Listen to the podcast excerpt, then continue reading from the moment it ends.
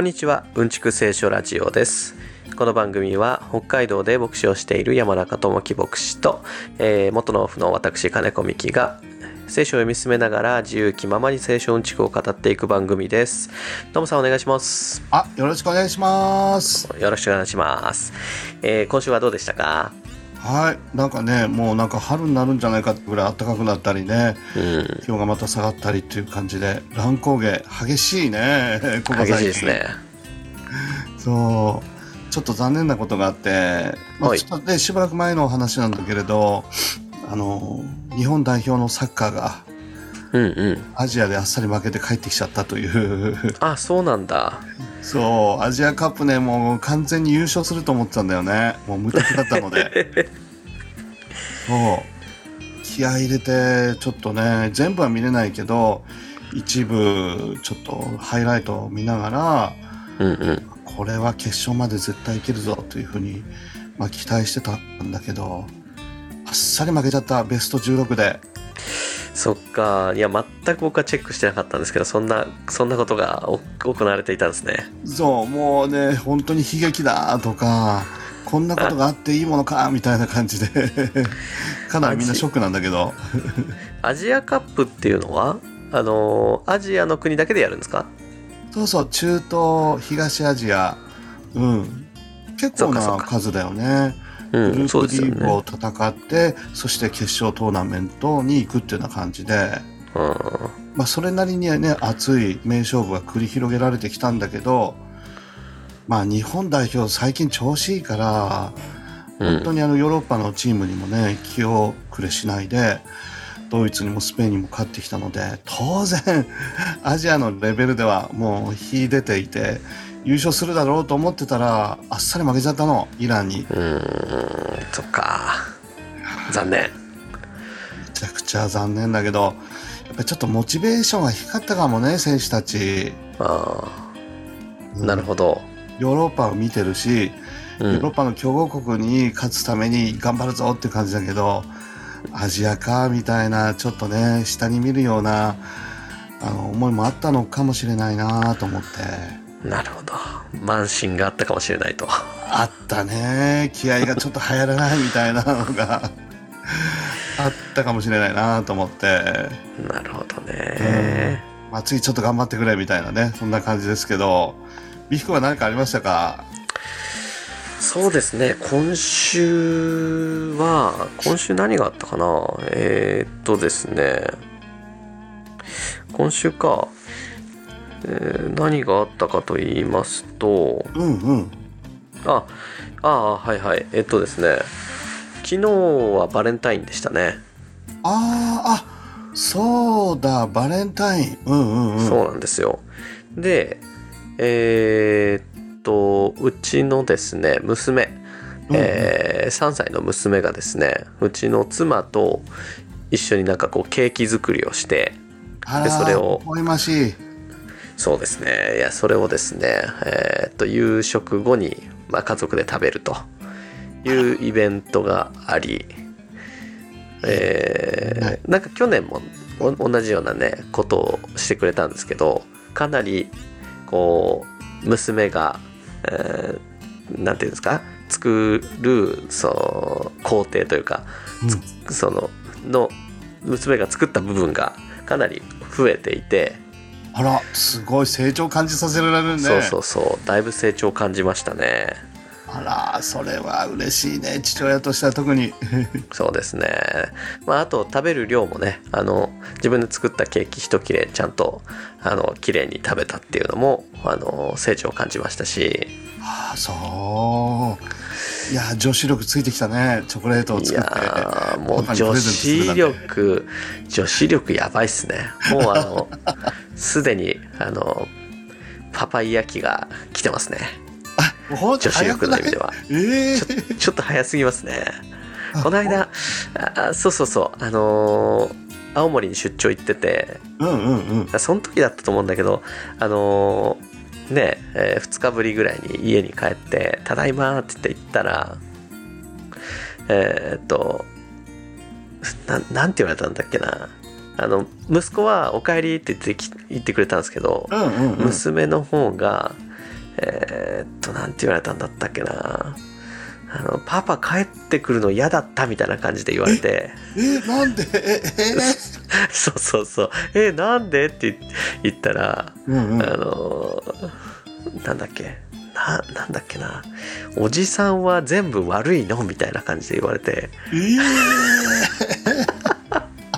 いやー、笑いましたね。あららららららかなりショックだいやいや、まあ、まだまだ、あの、あれですね。まだ、ちゃんと、なんていうのかな。あの、まだかな、可愛いレベルですね。そうだよねうんなんとなく言ってるみたいなそうそうそうそうそう。ねそうそうそう。まだね、まだ大丈夫ですよ。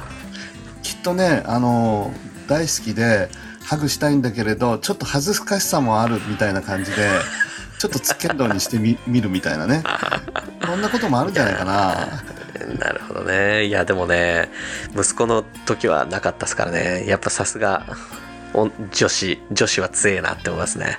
いや確かにそのねあのお嬢さんのああ女子だなと思う瞬間がねこれ旭川の教会に来てくれた時にはいはい。僕はもうこんなさあのちょっと太ったおじさんになってんだけど息子たちは結構ほらあのまあまあイケてる感じがするうんのよね、うん。イケメンね。で、まあ、そのねあのお嬢さんがさあの娘さんがうちのほら息子たち見るとなんとなくこう女子の顔になる そうそう感じ。がするんだよね間違いない。間違いない。イケメン大好きだから。なんかこう抱っこしてもらいたいとかこう遊んでもらいたいみたいなそういうメッセージ性のある表情を見せて、うん。ああ女の子だなーっていう側面をこう見せてくれるのね。うん。いや面白いなーと思ってさ。いやーそうですよね。やっぱすそう同じ年齢の時のあの長男のことを思うとうん、うん。やっぱ、精神年齢の発達の速さが早いよね。レベルが違いますねうん、いや本当にね大人だなーっていうね成長早いなーっていう女子をね見せてくれるというかうん。いやーまあそんな女子はですね今日今日はえっ、と幼稚園の一日保育というか一日入園かに行って、行ってきましたね。あらあらそう。でまあこの4月からあと入園するんですけど、まあそのうんまあ体験入園みたいなやつですね。に行ってきて。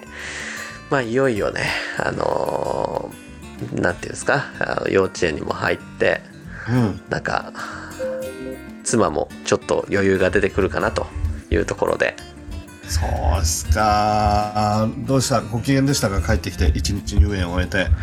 あ帰ってきてご機嫌でしたね。ごなんか帰ってきたらあの今日は幼稚園に行ってどうだった？こうだったってなんか報告してくれて随分ご満悦だったんですけど なんかつ 妻に聞いたらあの実際に幼稚園に行ってた間はなんか人見知り場所見知りをあの思いっきり発揮してうんうん。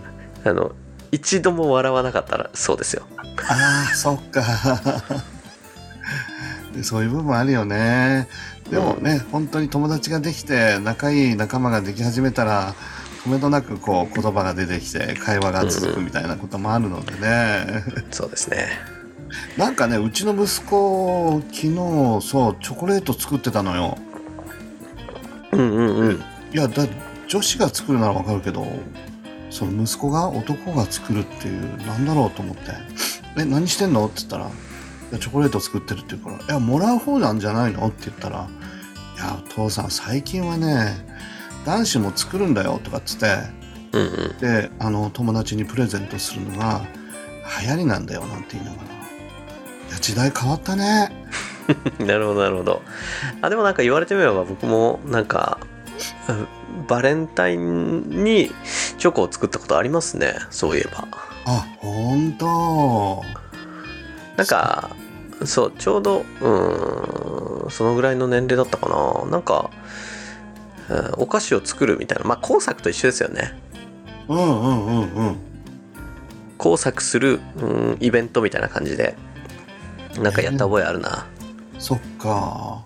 なんかその本命とか義理チョコとかそんな感じじゃなくてうんうん。友達に対してとか自分に対して、うん、あの作ってるみたいなそんな感じでやってたな。うん、なんかね最近なんかこう一昔前はこう異中の異性に送るっていうのがねあのっていうイベントだったけど最近では友達に送るっていうよりもむしろあの自分にうん。へのご褒美みたいなことでチョコを買うっていう人がいや割合的には一番多いらしいですよ。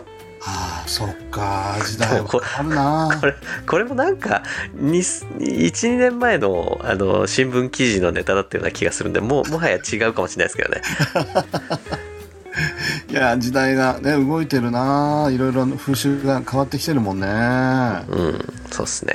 あ昭和のなんかドキドキ感今年はもらえるんだろうかあの異中のあの女の子からもらえるかなとかねそういう、うドキドキ感があってよかったけど今はそんな感じではないんだね、そうですね。まあでもまあ昔っていうこうお大雑把な言い方だけど結構その恋愛とか結婚至上主義的なところあったじゃないですか、ああ確かにね。うんうんまあ、恋愛結婚してなんぼみたいなしできないことはなんか不幸みたいなね、うん。あったけどだいぶそういった価値観から変わってきてるところも背景にありそうな気がしますけどね。ああ確かにそうだね。うん価値観がだいぶ激変してるもんな。うん。なんかその有名なお菓子屋さんというかチョコレートを作るお店のシェフなんかがはいはい。すごくサインもらうためにとか握手してもらうためにって、お客さんが並んでいるような、うん、そういう側面もあるみたいなね。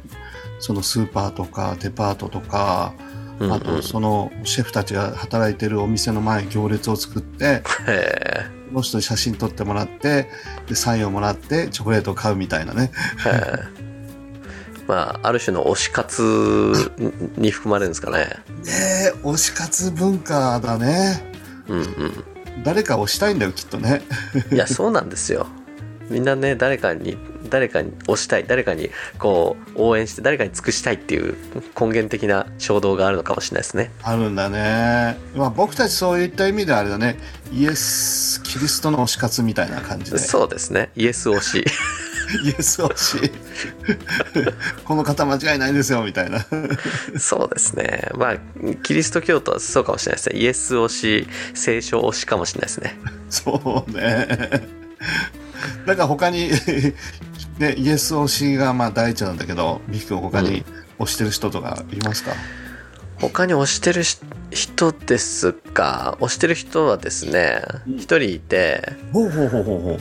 えーっとですねあの落語家のあーっと三遊亭青森さんっていう人がいまして。へえあのーえーっと三遊亭白鳥師匠っていう方のお弟子さんなんですけど、まあ、新作落語をやる方ですね。のお弟子さんなんですけどその白鳥師匠まあなんかあの真打ちは師匠って呼ばなきゃいけないそうなんで一応師匠と言いますがあのそうなんかしあの真打ちになると師匠呼びで、えー、と2つ目までは何々さんと呼ぶのがあの礼儀らしいんですよ。落語界の。なるほどなそうだから白鳥師匠のお弟子さんはみんな出身地があの講座名になるらしいんですよね。うんうんうんなんで青森さんなんですけどはあこの人がうーんこの人が僕の今推しですね。へえいやいやねいろいろ多分落語家の皆さんいらっしゃると思うんだけども何かそうですね。あのところがあるとすればもう特徴しかないですね。そう。なんだ なんかあのもうあのもうんなんていうのかな。あのよく自堕落な生活をするお坊さんのことを破壊僧とかって言ったりしますけどはあはあはあ。そういった意味であの破壊的な落語家ですね。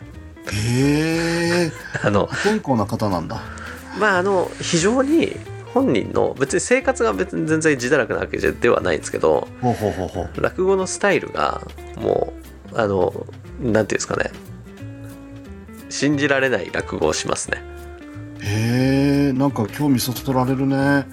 伝統打破して新しい時代の落語を築き上げるんだみたいな、うん、そうですね。なんかその新作落語、まあ、創作落語っていうのもやるし古典落語もやる人なんですけど新作はですね本当にあの聞いたこともないようなあのことをやる人なんですけど、へええーなのに古典はですねすごい上手なんですよ。はあ。古典は古典でちゃんとその、うなんていうんですか伝統にのっとったあの正統的なこう落語ができるんですけど。はあ面白いね。そういう人すごく魅力的だよね。はそうですね。あのうんこの人はですねあの面白いです、あ二刀流だ。じゃあ新旧織り交ぜてうん、こんな球を投げながらっていう感じだね。この人の新作はあのもう個性が強すぎて大体落語ファンにはかなり嫌われるんですよね。あコアなそうなんだ。そう。こんなん落語じゃねえっていうあのアレルギーを発症する方が続出してまして。へえ。だけどあの別にそそういうなんていうのかなこれが落語かどうかみたいなところは置いといてうん。とりあえず面白いんですよ。はあ魅力的だね。そういう風雲児みたいな。はうん、まあ風雲児、うん、うん、そうですね。あそうなんだ。まあ、野球界でいう大谷翔平みたいな度肝を抜くね今までの常識を打破するような。あまあそう。落外界にいるんだね。いやまああのそういう感じでもないですけどね。あでもない。あのー売れてるか売れてないかで言われると大変失礼な言い方ですけど、売れてはいないです。まだその良さがあの知らされてない部分があるのかな？秘密兵器みたいな、そうですね。まあ落語界ってめちゃくちゃ狭いというか。うん、あのやっぱあの伝統が大事にされるしなるほどあの、まあ、落語家よりむしろね落語ファンの方々の方がね伝統を大事にする方が多いと思うんだけどうんうんそういった方々からから嫌われてしまうとなかなかね日の目を見ないんですよ。ああそっか。難しいね。コアなファンの中にもこのままじゃいけないと新しい時代の次世代の人たちも受けるような落語を誰か語ってくれないだろうかって問題意識を持ちながら若い人たちを応援するような人もなかなか出てこないかもしれないねファンの中から。うん難しいかもしれないですね。そっかなんだけどなかなか有名にならないと落語あの落語好きじゃなければマイナーな落語家さんとなんて出会う機会がないじゃないですか。確かに確かに。ジレンマですよね。落語好きからは敬遠されあの落語あんま聞いたことないっていう人にはやっぱ接点がないという。ああなるほどな。いや面白いですよ。へえ聞いてみたいな。そっか今度聞いてみよう。えそうですね。でも聞けるのかな？あんまりねないんですよ そもそも落語家の人たちってあのやっぱ落語は生で見るもんだっていうあのしたもんだがあって。はあ、はあはあ、なるほど。あの音源映像とかって残すのってすごい嫌がる嫌がるみたいなんですよね。まあ最近そうでもない方も多いですけど。なるほど。だからまあ YouTube とかに動画が上がってることとかもすごく数他の業界と比べてめちゃくちゃ数が少ないですしあ確かにそんな雰囲気あるもんね。うん座布団に座ってなんかそのちゃんとしたところで話を聞くみたいなね。うん。まあそれがね一番いいんだけど、うん。でもそんなこと言ってたらもう今の時代生き残っていけないとは思いますけどね。確かにな。そっかそっか。面白いね。僕のね今推し活というかあの、はいはい まあ、政治にそんなに興味はないんだけれど、はいはい。でもね、広島のあの秋田高田市のね市長さんで石丸伸二市長っていうのがいるんだよね、うん。うん40歳ぐらいなのかな。うん。とてもやり手で、うーん。まあ、兄弟出身のほうほうほあの銀行で働いてたね経済アナリストでもあって大活躍してたんで現役ね3000万とか4000万とかもらってたのかな。うはいはいはこれがまああの新旧打破みたいな感じで、うんまあ、裏金とかいろんな問題があってね、えー前市長があの辞めた時にアメリカから帰ってきて彼立候補してで当選して今秋高田市の市長やってるんだけどうんうんうん。面白いんだよね。議会での演説みたいなものが今までにない演説というか。へえだいぶ政治には疎いので存じ上げないですけどそんな面白い方がいるんですね。そうなんとなくほら議会運営ってなあなあでねはい。まあいろいろとこう内々で全部決まっちゃうっていうのがあるじゃない。うんうん。ありますね。シャンシャンで。うんそう質疑応答なんかもまあ決まった形で、うん、公式みたいな感じでこう言えばああ言うみたいな感じでね形だけの議会運営みたいな結構いろいろあるじゃない。うんでもあのそういうの全くなくてガチンコ勝負なんだよね。議会へ。もうケンケンガクガクやり合うみたいな。いや、今までにないな、こういう政治は面白いな、みたいな。うん、鋭い切り口でね、もう、その、現場で戦うみたいなね。言論で戦うみたいな、言葉で戦うみたいな。へえあ YouTube チャンネルであの秋田秋秋田秋田方ミートアップオンラインっていうのを不定期で配信してるんですねあ、そうそうそう。もう、ね、SNS を大活躍させて、いろんな人に情報発信してね。いや、やり手だなと思って。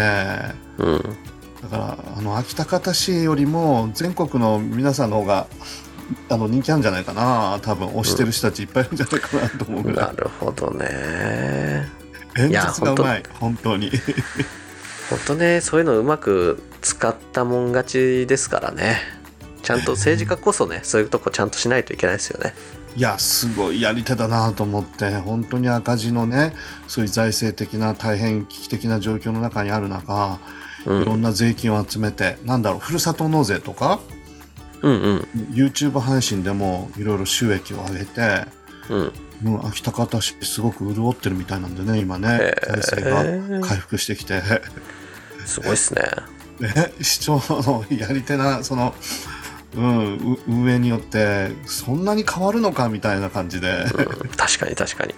まあでもねあのー前職銀行家なのかな？三菱 UFJ 銀行かな？前職。そうそうそう。うんうんいややっぱちゃんとねそういった経済ののことを意識してやってんすかね。その議会運営も。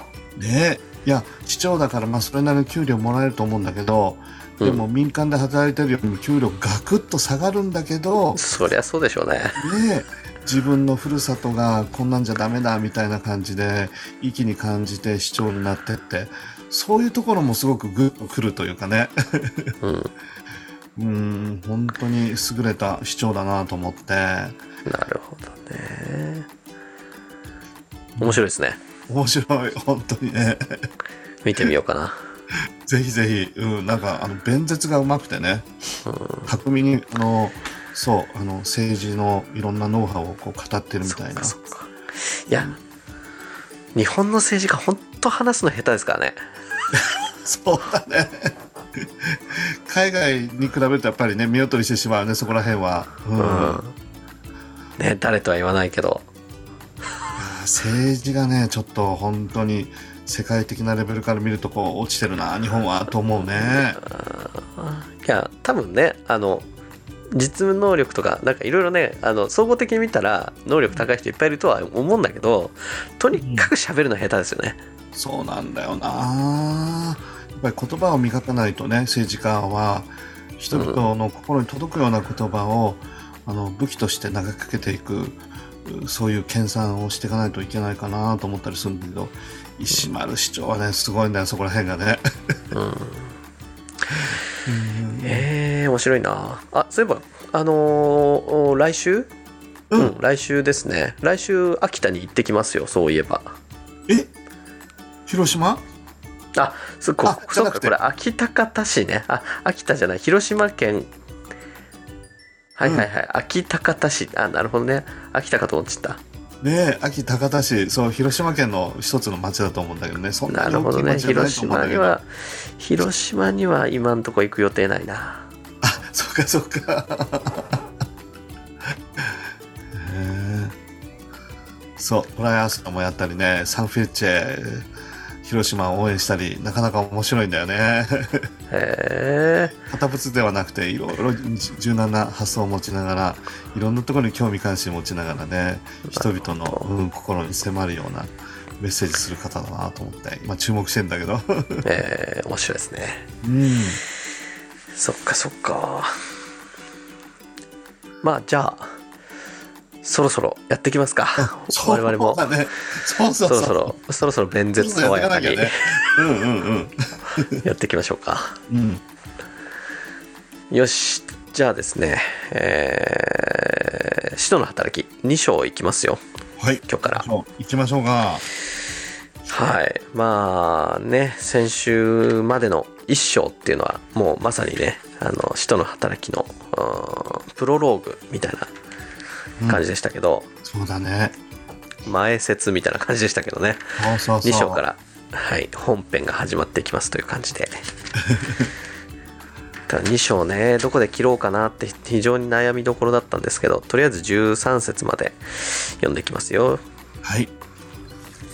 はいじゃあ使徒の働きの2章1節からですねえー、五巡節の日になって皆が同じ場所に集まっていたすると天から突然激しい風が吹いてきたような響きが起こり彼らが座っていた家全体に響き渡った。また炎のような舌が分かれて現れ一人一人の上にとどまった。すると皆が精霊に満たされ御霊が語らせるままに他国のいろいろな言葉で話し始めた。さてエルサレムには敬虔なユダヤ人たちが天下のあらゆる国々から来て住んでいたがこの物音がしたため大勢の人々が集まってきた。彼らがそれぞれ自分の国の言葉で弟子たちが話すのを聞いてあっけに取られてしまった。彼ら彼らは驚き不思議に思っていった。見なさい話しているこの人たちは皆ガリラヤの人ではないか。それなのに私たちそれぞれが生まれた国の言葉で話すのを話すで話を聞くとは一体どういうことどう,、ん、どうしたことか。私たちはパルティア人メディア人エラム人またメソポタミアユダヤカパドキアポントスと、えーアジアえーフフフリュギアと、えーパンフィリアエジプトえークレネに近いリビア地方などに住む者また滞在中のローマ人でユダヤ人もいれば回収者もいる。またクレネ人とあクレタ人とアラビア人もいる。それなのにあの人たちが私たちの言葉で神の大きな見業を語る語るのを聞くとは。人々は皆驚き当惑して一体これはどうどうしたことかと言い合った。だが彼らは新しいブドウ酒に酔っているのだと言ってあざける者たちもいた。はい以上です。ありがとうございます。だいぶあのカタカナが多くてカミカミでしたがいや、これ大変だよ。早口言葉になるよね、この。パルテア人、メディア人やエラム人とかっつって。さてさてじゃあ今日のとこですが五巡節の日になってという冒頭なんですけどまあ五巡節、ペンテコステとかっていうが呼ばれますけどそうだね、50という数字を表すペンテコステだよね。うんなんてこった？でもなく。えーそうですね ちょっとスルーされたかなと思って。よかった。なんかねあのてありがとう。どう拾おうかも迷ったんですけどちょっと見逃してバウンドしちゃいました ありがとう。えっとあれですねこれは、えー杉越の祭りから50日目でしたっけ？そうそうそうそう。うんうん。そう。杉越の祭りっていうのはえ暦的にはいつになるんでしたっけ？そうね。あの、まあ、五巡節だから、まあね、ふ冬というか、春というか、えっと杉越の祭りっていうのはうーんなんだ春分の日に近いのかな？うんうんうん。ね、そうだね。なんだイースターっていうのがえっ、と3月とか4月とかだもんね。3月とか4月になったりするあれが春分の日の次の満月の次の日曜日だっていうことは記憶してるんですけどうんうん。今そイれこそはい。弁当で、ね、十字架の道をたどっていくというようなことで、あともう少しでねその十字架の出来事いわゆる杉越の祭りになってくるよね。うんうんうんだからうんそうですね。まあイースターっていうのがそのだからつまり杉越の祭りのおちょっと後になるわけだから。そうそうそうそう。まあ春分の日近く。だから春分の日近くから50日目ぐらいなのでうーん50日ということはあい2ヶ月弱。とすると6月ぐらい。になるかな。ねですか。えうんうん。4月そうだよね。4 5か月ろ5月後半か6月前半ぐらいになるのかな？その年によってねちょっと違う年によってあれですけど。うんうん。っていうぐらいの季節感ですが。でそのペンテコステという日にですね。えー弟子たちはなんだ？えっ、と同じ場所に集まっていたと。うんでえーまあそこで激しいこう面白いですね。激しい風が吹いてきたような響きが起こり 彼らが座っていた家全体に響き渡ったと。うんうん。実際にじゃあこれ風が吹いたわけではないのかな？すると天から突然激しい風が吹いてきたようなって書いてあるもんね、うん。そう風のようなそうじゃないような感じだよね 吹いてきたような響きが起こりっていうのはよくわかんないですけど。うんうん。でもなんとなく神様の臨在が表される時ってうんうん。雲が出てきたりこうね雷が鳴ったり、風がブワーッと吹いてきたりみたいなそういうイメージが旧約聖書からある感じがするんだよね。そうですね。そういう描写は旧約聖書にこう散見されますよね。うんうんうん。まあ神の臨在を表してるんでしょうねこれは、そうね。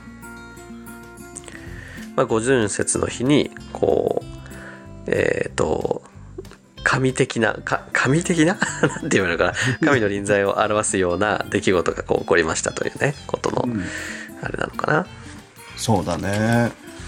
イエス様はね40日間復活の姿を表してそれからわずか10日後ぐらいだよね。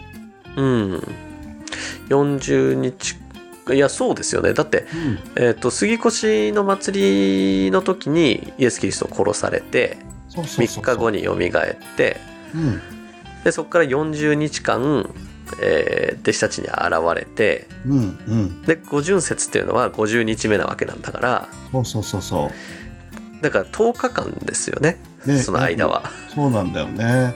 待ってなさいよって言われて熱心に祈って10日後にこういうことが起きたというようなことだよね。うん、でその10日の間にあれなんでしょうね。あの前回話した、えっと、ペテロが急にねなんかこう神学的なことを言い始めて、うんうん。えっと使徒っていうのが1人欠けてるから1人選ばなきゃいけないと言ってマッティアマッティアさんが新しいこう12人目の使徒としてあの選出されたとそうそう。いうマッティアさん選挙。選挙というかくじ引いてたんだけど。12にこだわってね。そうそう。12部族いや私たちが新しい12部族を表す弟子たちだと。12人いなきゃいけないっていうようなことでそれにこだわりながら、うん、準備してたって感じだもんね。うん。っていうことがその10日の間にあったんでしょうね。ねで、えーまあ、この五巡節の日にえーっとですね炎のような舌が分かれて現れあ舌っていうのはあの口の中にある舌舌ですね。うんうん。が分かれて現れ一人一人一人の上にとどまったと。またなんか抽象的なああれが多いですね。激しい風が吹いてきたような響きとか炎のような舌が炎のような舌ってよくわかんないけど。うんうん。雷なのかねなんかこうもう想像するしかないけど、うんうん超常現象っていうんだろうかね超自然現象みたいな感じだろうね。なんか日本でなんか鬼火とかってねなんかあの宙に浮いてる火のことをあの日本で鬼火とかって言ったりすると思うんだけどなるほど。なんか日本人としてはそれをイメージしちゃうんだけどあの幽霊が出てくる時になんかこう周りに浮いてるようなやつああ、なるほどね。たまにそういうなんか描写、この場面でね、日本的な描写をする学科さんもいたりするよね。いるいるだいぶあ あれのイメージに引っ張られてる気がするんだけど確かに。なんとなく僕のイメージはあの雷がバカーンってこう降りてくるじゃない。うんうんあんなイメージのような気もしないでもないんだけどね。うんなるほどそれねぞれのイメージがあるんだね、きっと。うんまあよくわからないんですよ実際にはどういうものだったか視覚的なところはそう。いや、本当に響きが起こる、響き渡ったって書いてあるから、かなりの、やっぱり音とね、それから揺れと、そういうものがあったのかな。ですると皆が精霊に満たされ御霊が語らせるままに他国のいろいろな言葉で話し始めた。っていうねあのーいいですね。これ受けたらもう英検とか TOEIC とか受ける必要ないっすよ。約束さ、約束されたね、神の霊が下って、えーいろんな言語が口から出てくるというようなことでね。うんそうだ。英会話学校に行く必要ないし、 TOEIC 受ける必要もないっていう感じだよね。そうですね。いいな楽で。まあね言うほど真面目に英語勉強してないんだけど。まあでも世の中ではね。みんな皆さんね一生懸命勉強してあれしてますけどねいや、本当にね。で、だってこの弟子たちは、その言語的な勉強なんか何もしないわけでしょ？うん田舎のね、漁師さんたちだったわけだから、あの、語学学校行ったわけでもないし、そういう素養もあったわけじゃないけれど、うんうん、突然ね、言葉が、こう、いろんな言葉が湧いて出てきたみたいな感じだよね。うんまあねこれもねにわかには信じがたい話ですけどうんうん。よくあの教会で威厳っていうのがいやよくじゃないけどあの威厳って何なんだろうっていう話題が、まあ、教会の中ではあるかと思うんだけどというかまあ聖書の中で議論になっているところだと思うんだけど、うんうんうん。まあ、威厳っていう、まあ、このこここには威厳という言葉は出てこないけどうんうん。あの聖書の他の部分場所で異なる言葉と書いて威厳っていうあのね、えーワードが出てくるんだけど出てくるね。それが何を指すのか、まあ、このねペンテコステで弟子たちが外国語を喋れるようになったっていうところと同じように外国の喋れるはずのない外国の言葉を喋るっていうことが威厳なのかもしくは地上にはないなんかよくわかんない言語を喋るっていうのが威厳なのかとかっていうねあの議論もあったりしますけど、なんとなくね、なんとなく僕が聞いたその威厳っていうのは、外国の言葉っていうよりはむしろ聞いたことがない、うんうん、どんなその国のね、言語に分類されるんだろうみたいな感じでお話ししている人たちはいたかな、過去に。うんうん僕は出会ったことないけどあの威厳で祈る人たちっていうのがいるというお話は聞いたことがありますね。ああね、いるよね。そう。うん。そうなんだよね。まあ、いろいろ神学的な論争になったりね、うんいろんなあの議論にもなったりするんだけれど、確かにあのいるよね、そういう存在があるし、そういう言葉でお祈りしたりする、そういう言葉でお祈りしてるのを聞いたりするってことがあるよね。まあ、ということでね、まあ、それはまた威厳を取り扱っている聖書箇所にあの出会ったら詳しく見ていこうかなと思いますが、うんうんうん。まあ、とにかくこの時、えーペンテコステの日に、えー弟子たちの上になんかこう、えー炎のようなものが、えー現れてでそれで聖霊を受けると、えー外国の言葉で話し始めたとうんうん。いうところですね。そうね。実際の印というものが伴って精霊がこう満たされていくみたいなね。精霊の満たしとその外国の言葉が語られていくっていうことが一つこう一致してるような感じがしてね。そうですね。えー、それでですね、えーこのものあそうそうそう。でまあここがエルサレムだったわけですけどあのイエス・キリストのう命令通りエルサレムにとどまっていなさいと言われたんでエルサレムにとどまっていたんでうん。これが起こったのはエルサレムだったわけですが。うん。でそのエルサレムには、えー、と敬虔なユダヤ人たちが天下のあらゆる国から、えー来て住んでいたとうんうん。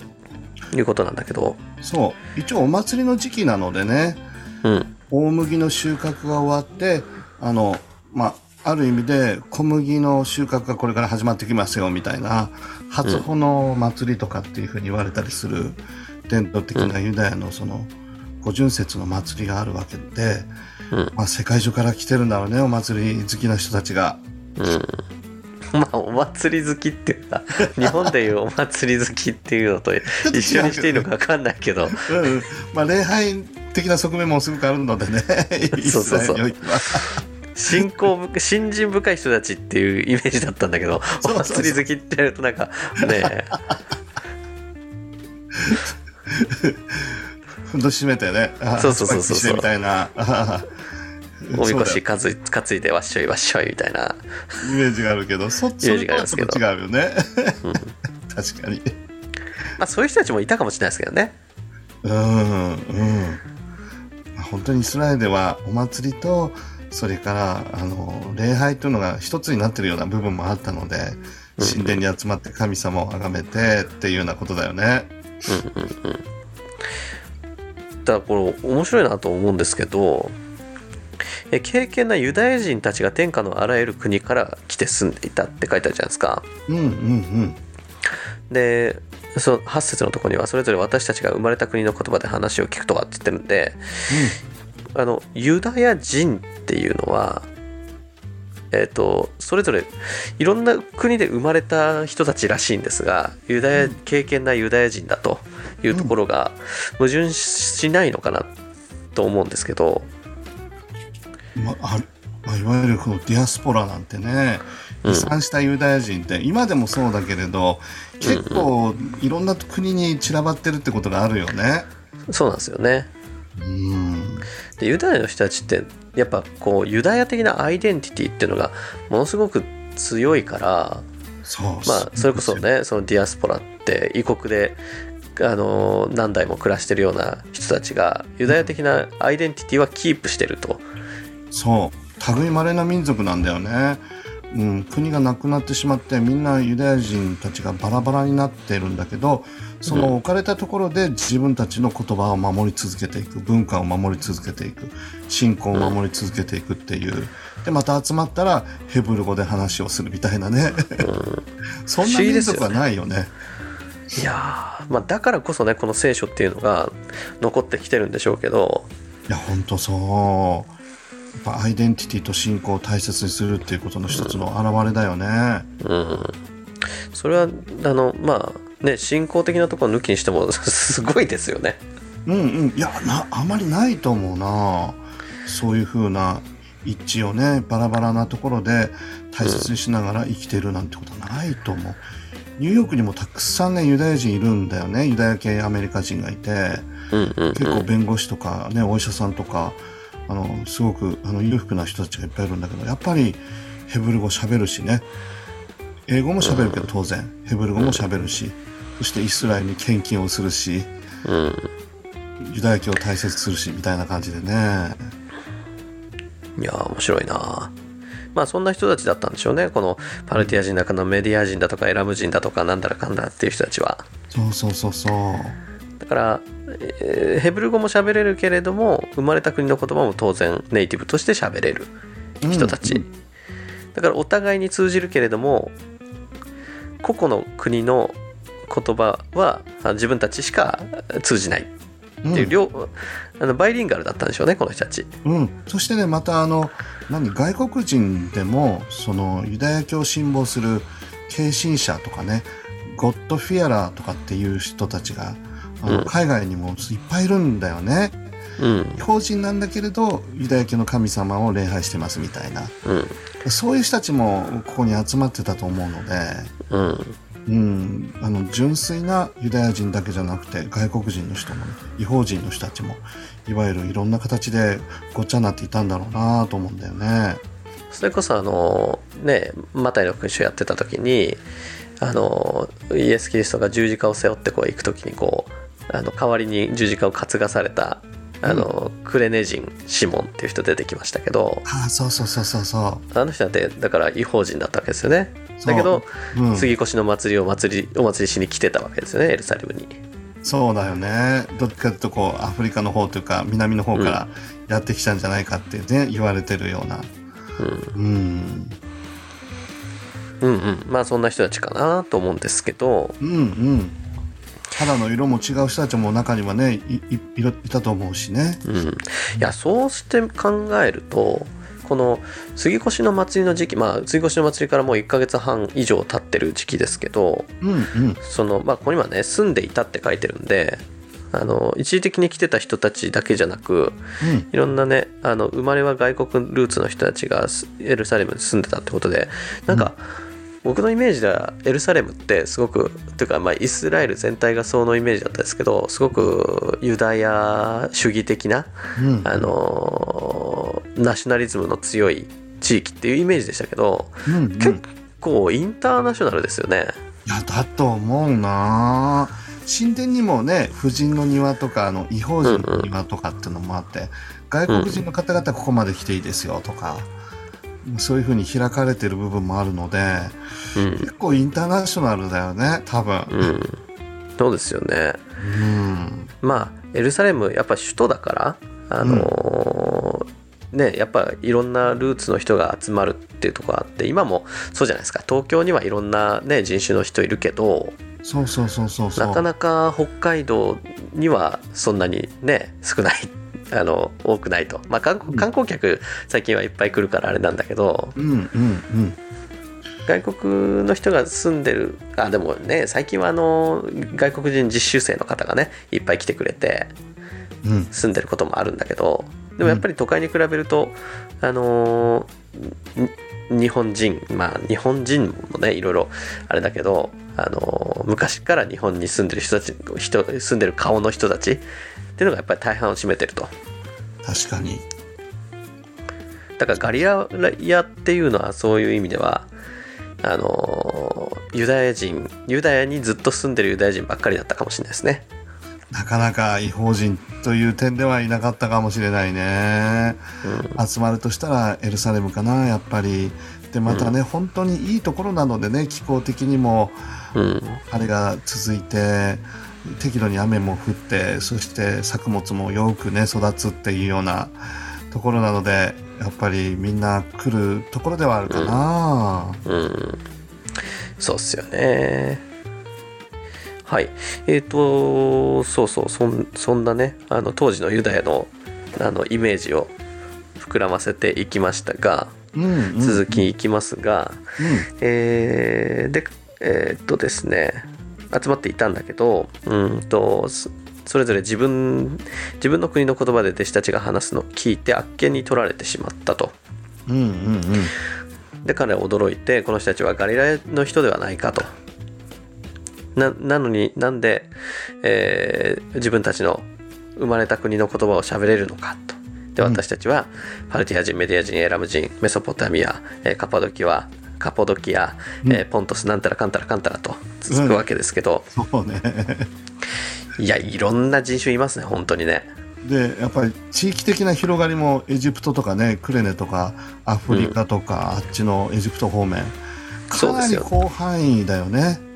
だってこのパルティアメディアエラムメソポタミアっていうのはえっ、とそのあれ、えーなんて言えばトルコの方、そうそうそうでそう、カパドキアなんかまさにトルコのだもんね。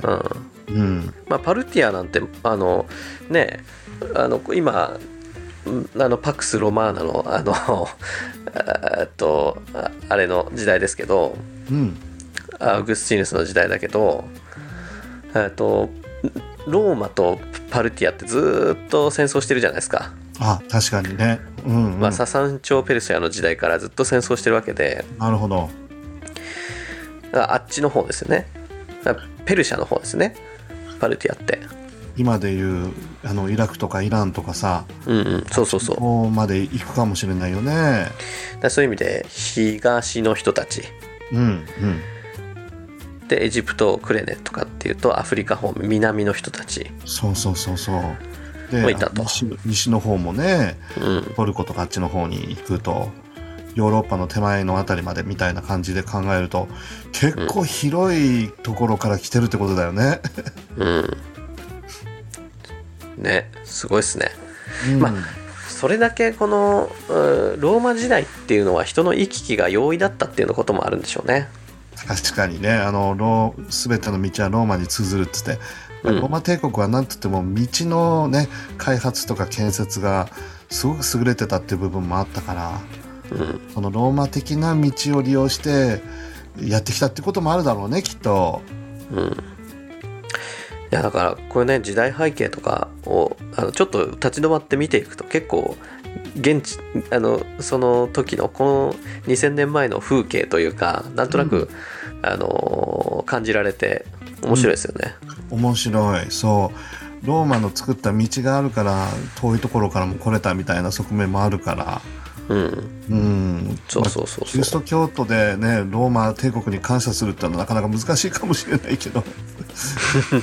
ローマ帝国のゆえにっていうこともあるよね。いや本当そうですよね。まあでもローマ帝国、うん、でもその後のねあの西ローマ東ローマっていうのであのキリスト教国国教になっていってとかっていうところまで考えるとうんあのキリスト教のあの電波というか広がりにはかなり貢献度高いですからねローマは。はいねパクス・ロマーナっつってねローマ帝国が強かったから、まあ、ああるある程度こう平和でうん安定した時代の中で弟子たちもローマのその道を作って使って西に行けた東に行けた選挙が進んだってこともあったもんね。しかもあれですよね。ヨーロッパもうあのキリスト教ってもうヨーロッパの宗教って感じしますけど、うんそもそもヨーロッパの方にキリスト教伝わっていったきっかけっていうのもあの、まあ、ローマからローマ時代からあのゲルマン民族大移動みたいなところからゲルマンの人たちがあのキリスト教に改宗していってとか、まあ、そういう流れもあるから。うんうんうん。やっぱローマっていうのはきっかけとしてすごく大きいですよね。大きかったろうね。あれだけだってクリスチャン迫害してたのにねコンスタンティヌス帝の時代に国教にするなんて言ってねうんすごい方向転換というかそういうこともあったしねうん迫害もあったけど比較的選挙のしやすい時代背景でもあったかもしれないしねそうですね。はい。で、えーっとですね。あ、11節の方に書いてありましたね。ユダヤ人もいれば回収者もいると。うんうんその回収者っていうのが、まあ、全くの外国ルーツの人だけども、えーっとユダヤ教に回収してる人たちですね。そうそうだね軽信者ゴッドフィアラーって感じだねうんうん、で、うーんと、まあ、あの人たちが私たちの言葉で神の大きな御業を語るのを聞くとは、と。うんうんここが大事だよね、そうそうそう。うん、ただ外国語で「イエーイ俺たち外国語話せるぜ」っていうことじゃなくていろんなところから集まってきた方々に精霊の力を受けてそれぞれの地域の言葉でキリストを伝えるというかねうん聖書のメッセージを伝えるっていうそれがポイントだもんね。そうなんですよね。あのだからまあここですごく注目されるのって、うんえーとまあ、そういう書き方もされてるけどあの外国の言葉を急に喋り出したっていうことがうんにスポットが当てられてるけど、うんうん、まあ、むしろそれはツールであってそうそうそうそう。大事なとところって精霊というのが弟子たちに下って、うんえー弟子たちが神の言葉を伝える人間になったっていうとこですよね。そうなんだよね。でここで本当に一気に宣教が進んでいくとそれぞれの国の言葉でキリストのことを示し聖書のメッセージを語るということで、うん、うん。いやよくそのね、あの英語の話で言うともう英語っていうのはあの、まあ、ビジネスの世界ではまあ常識というか喋れて初めてあのなんていうんですか？しゃしゃ喋れて当たり前みたいな時代になってきて、うん。そうそうそうそう。英語が喋るだけでは別に何のアドアドバンテージもなくて。うん話せてで何ができるかっていうところじゃないですか。そこが大事。僕もあの受験生だったね。次男に言ったのよね。何高校で勉強したいのっつって英語を勉強したいのっつって言うから。でそれでって言っていや英語がゴールじゃないでしょと。目的じゃないしうんあのツールだから英語はね。うん。英語をツールとして何を勉強するかが大事でしょうって。まあそんなこと言ったらもうパパと話さないと。かつって、なんか腹立つんだよね。って言われてさ。なんか励ましてるつもりなんだけどなんとなくねこう嫌味っぽい感じでなっちゃうみたいでね。せっかく英語を勉強しようと思って頑張ろうと思ってるのに、なんかそういう心砕くよねパパはねみたいな感じで。両方の気持ちがすごい分かりますね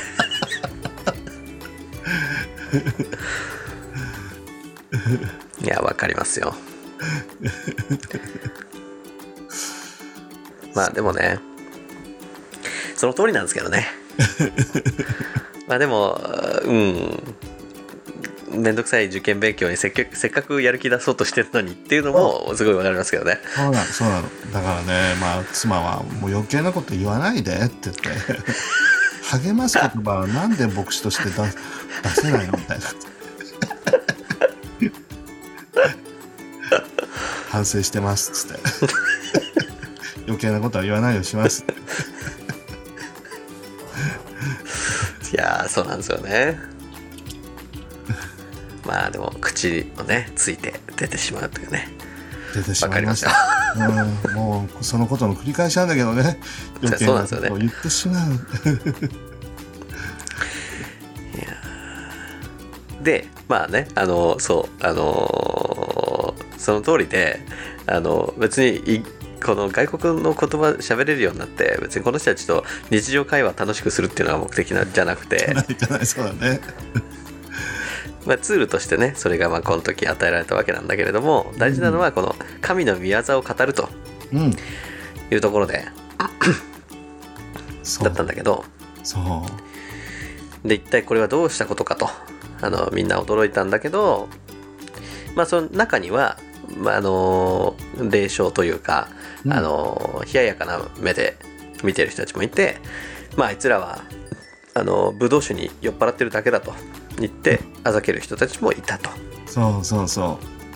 ね、そういうふうに思っちゃうよね。ね、うん酔っ払ってんじゃないかなんかね、わけのわからん言葉話しててって、そういうふうに思われても仕方がないと思うし、この後ね、これはあの来週の内容になると思うんだけど、面白いよね、ペテロがね。いやいや、うん皆さん聞いてくださいと。今は朝の9時です。朝の9時から酒を飲む人いないでしょうみたいな感じで。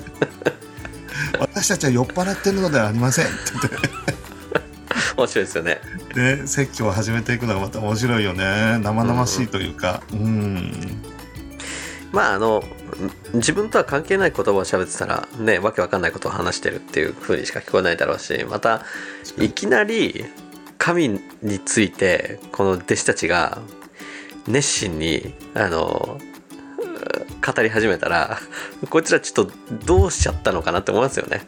確かにねそうそういう立場の人じゃないでしょみたいなね。うん、急にこいつら何なのみたいなので、あのちょっとバカにしたくなるっていう気持ちもわかりますよ。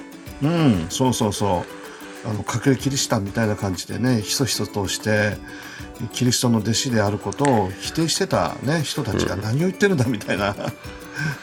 感じだけど。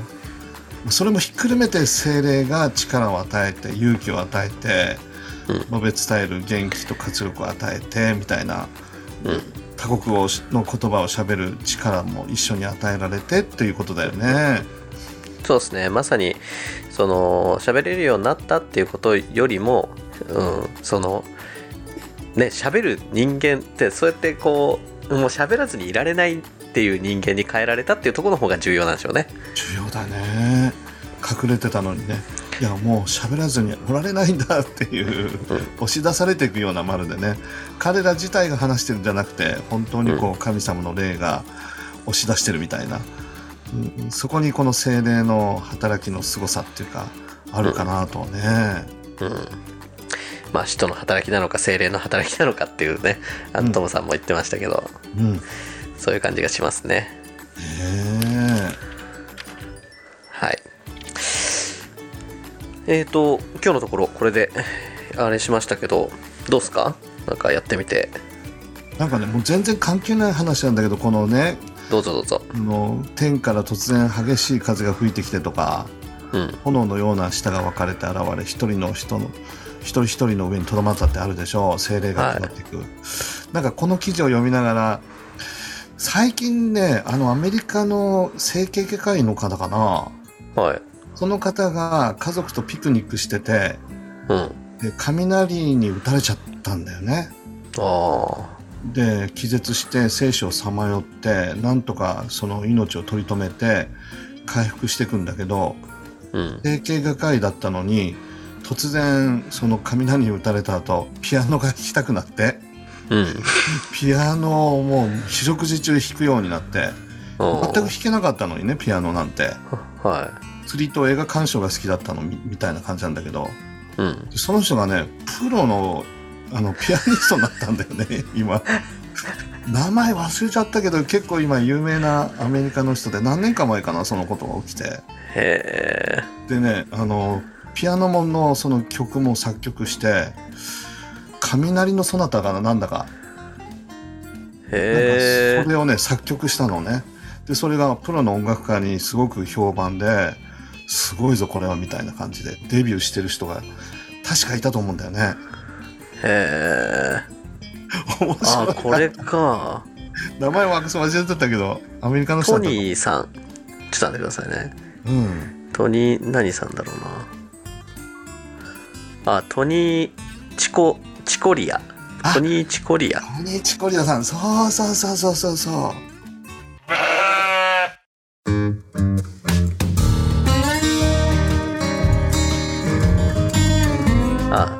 アンソニー・チコリアさんっていうのが本名なのかな？へ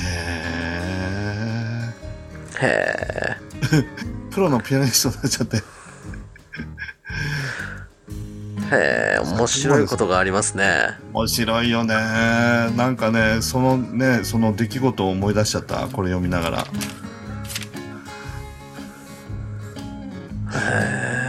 あなんかこのこのなんか記事に書いてあるんですけど、うんうんうんえー過去には、えー脳卒中に見舞われた後に母国語を話せなくなる代わりに、うん。中国語でコミュニケーションを取るようになった中国人女性がいたと。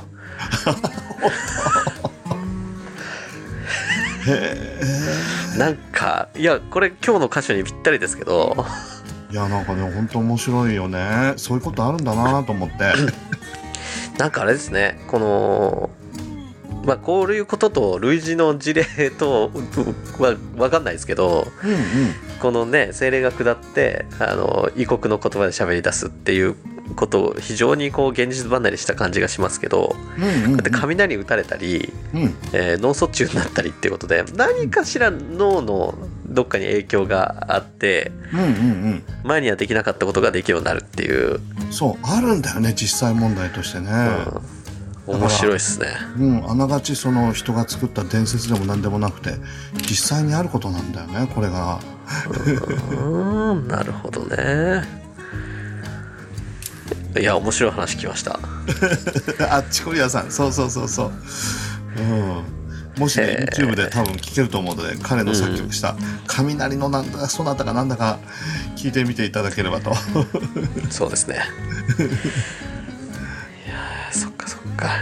まあじゃあそうですね。今日はこんなところですかね。じゃあ。ね。来週はペテロの説教が力強く語らいやれていくので。そうなんですよ。これまた楽しみだよね。ペテロもしかしたら生まれて初めての説教かもしれないですよね。そうだね。しかも長いし長い話。内容も伴ったものなんだから今まではほらどっちが偉いかとか誰が一番偉いかとかって。適当なことばかり言ってたからね。うん、うん。うん。